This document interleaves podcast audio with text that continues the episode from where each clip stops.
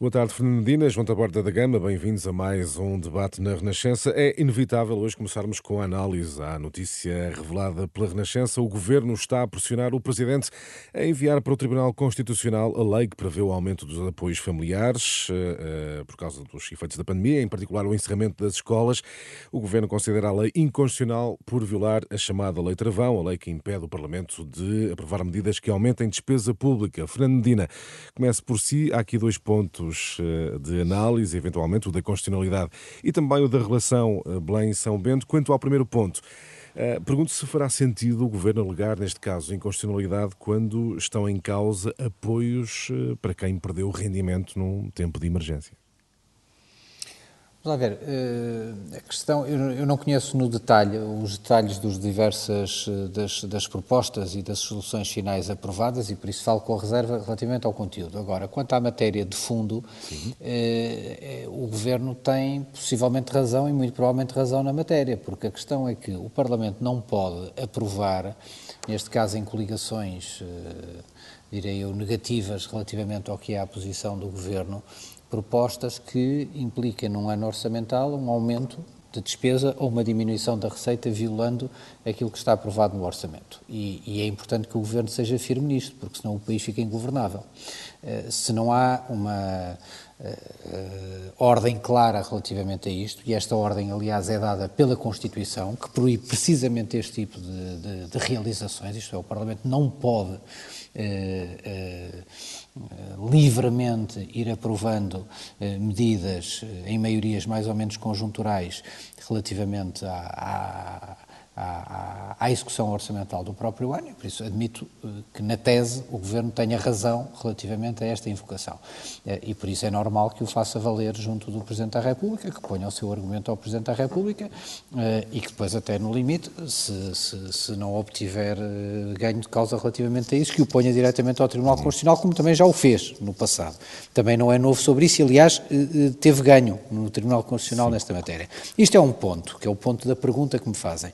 Certo. O segundo ponto segundo é ponto. perguntar relativamente uh, à justiça das medidas, isto é, se as medidas que estão em vigor são as mais adequadas ou não, ou se deveria ir mais longe aqui, o que implicaria cortar noutras áreas do ponto de vista menos prioritárias do ponto de vista da despesa pública. Vista... Eu neste momento não o consigo neste momento avaliar com o rigor que os nossos eh, ouvintes necessitariam de ter hum. e por isso não faço uma opinião sobre a justiça. Então vou perguntar ao João Taborda da Gama se neste caso eh, a Fernandina diz que eh, aprovando medidas deste género o país ficaria ingovernável. Não terá que haver em emergência alguma exceção do seu ponto de vista, João Taborda da Gama? Bom, essa é uma, é uma norma antiga no nosso direito orçamental e nas nossas constituições financeiras e penso que do tempo do João Franco e, e, tem essa tradição. Eh, muitas vezes os parlamentos esquecem isso, eh, só não esquecem quando, quando lhes convém, e os governos só não esquecem quando lhes convém, e os presidentes só não esquecem quando lhes convém. E, portanto, como qualquer norma e como qualquer inconstitucionalidade, ela só surge quando alguém não gosta dela, não é? E, portanto, os parlamentos não. não Mas eu gostava de dizer têm... é que era possível contornar esta. É, ou seja, neste quadro parlamentar é difícil contornar nesse sentido. Há muitas normas que aumentam despesa e que passam nos parlamentos alegremente, com toda a gente a aplaudir ou com pelo menos ninguém a, a pedir a inconstitucionalidade. Mas com há um precedente deste Presidente da República o ter feito, ou ter chamado a atenção para esta inconstitucionalidade eh, o governo aqui faz isto, também naturalmente com alguma hipocrisia institucional, no sentido de repartir com o presidente a, a culpa ou, digamos, a, a, paternidade de um não aumento de eh, apoios às famílias que nesta altura tanto precisam. E, portanto, eh, há, essa, há, há esse pormenor. Hum. Agora, muitas vezes estas normas passam e são feitas as acomodações orçamentais necessárias, desde as folgas orçamentais, das cativações, etc. Agora, eh, aquilo que me parece também relevante nesta matéria, não Sim. sei se íamos já mudar de tema, é o facto que vem referido na notícia da Renascença do Presidente dizer que em relação aos apoios o Governo tem feito, já não sei como é que é a expressão, mas uma super cativação. Mega, mega, cativação. Justamente, é, era a pergunta. Perante esta, estas palavras, se identifica aqui sinais de tensão que podem marcar a relação eh, São Bento-Belém? João Taborda Gama. Eu acho, que, eu acho que isso é uma acusação, ou seja, acho que é uma acusação que se ninguém tirar dela um sentido político mais forte, eh, penso que está, ou então está-me a escapar alguma coisa, porque quando, no meio da maior crise económica e financeira dos seus mandatos, eh, quando as famílias atravessam eh, dificuldades ainda não vistas nos tempos recentes, quando temos pessoas, milhares de pessoas novas nos rendimentos social de inserção, quando o desemprego não para de crescer, quando a economia está anémica, ter um, um presidente que acusa um governo de fazer mega cativações. É que repare, é que mega cativações foram feitas por este governo até ter superávit, mas aí estávamos todos contentes e felizes da vida. O país estava a crescer um bocado, havia estabilidade política, etc. Agora, acusar o mesmo governo de mega cativações, quando o dinheiro é necessário, ou, ou o Presidente, não, ou essa acusação não tem fundamento orçamental ou tem fundamento orçamental. Se não tem fundamento orçamental, faz parte do jogo político e o Governo deve retirar daí as consequências sobre aquilo que o, que o mas se tiver fundamento, é uma aquisição grave sobre a gestão política ou financeira, porque nesta altura a questão dos apoios é fundamental. É por isso. perguntar então ao Fernando Medina se também identifica aqui eh, eventuais eh, sinais de tensão entre a presidência e o governo. Como é que, como é que lê esta, esta, esta frase uh, que, enfim, Marcelo Rebelo Sousa deixou uh, sair, de que considera que há, uma, que há mega cativações uh, por parte do Governo no momento em que muitas pessoas precisam de apoios? Eu não ouvi a crítica do Presidente da República feita em público e diretamente certo, mas... ao Governo.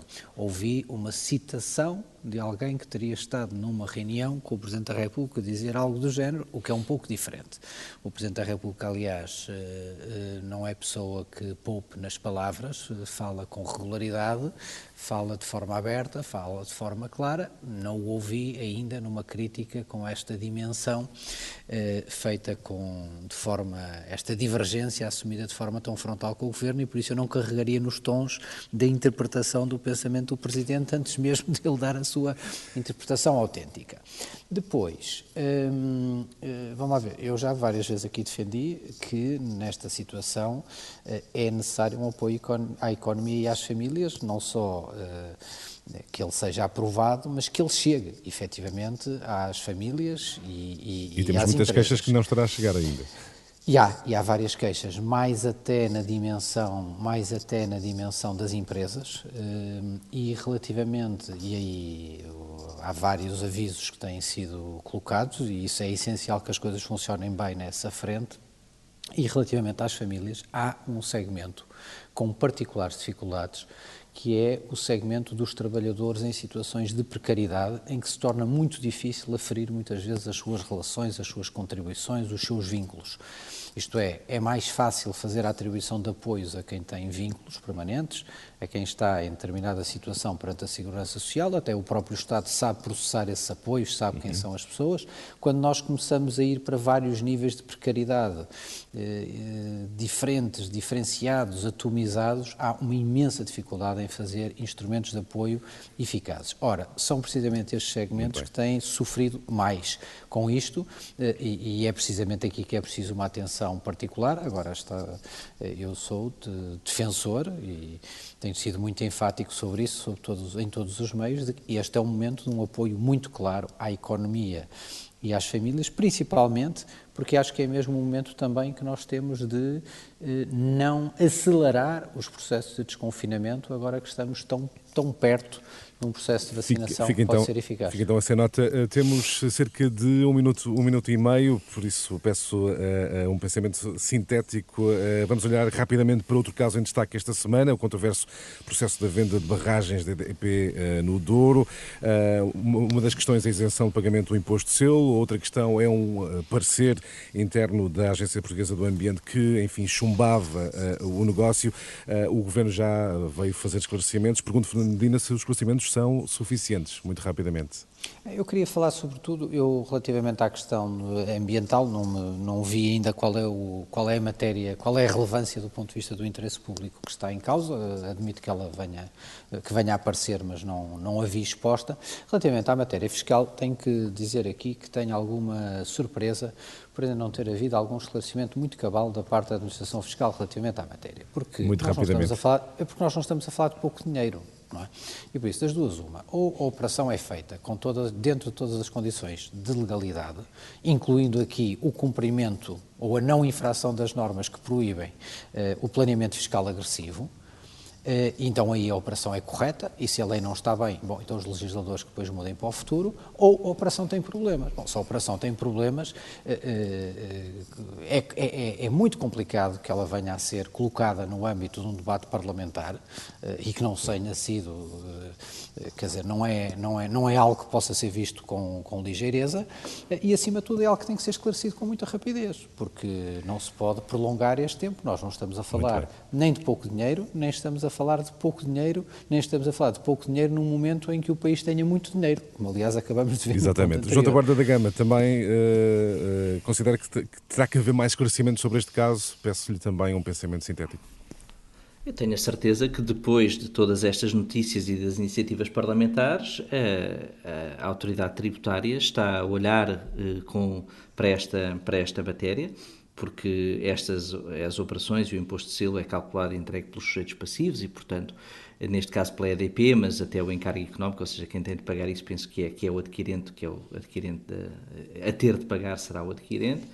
Eh, não sei se houve declaração ou não, mas agora é o momento para a administração tributária olhar para todas estas, para esta operação como para qualquer outra em relação à pressão política que está a ser feita e em relação à, digamos, à, à notoriedade do caso, quer pelo valor, quer pelos contribuintes em causa, Sim. quer também pela questão ambiental e dos municípios, e parece que houve aqui, digamos, também alguns uh, equívocos quanto a, a, quem é que era destinado aquele dinheiro, uh, é natural, e é, é, natural, ou seja, é exigido que haja por parte da administração tributária uma atuação uh, rápida. Parece que o que aqui está em causa é a configuração da operação, ou seja, se aquelas barragens foram transmitidas juridicamente através de um traspasse, eh, de uma, de uma concessão ou de uma parte da concessão, ou se foi feita uma reestruturação eh, empresarial e foram destacados eh, aqueles ativos. eh, foram destacados aqueles ativos. Naturalmente que num caso não haverá imposto, no outro haverá imposto. A questão que se coloca é saber se essa transformação foi feita de modo lícita ou não. E penso que a administração tem todas, a administração fiscal tem todas as, as armas e todos os poderes para, para observar isso, até porque de facto aqui, em termos de matéria, de facto não é uma questão complexa. Ficaremos então a aguardar. Agradeço João Taborda da Gama, Fernando Medina. Até para a semana.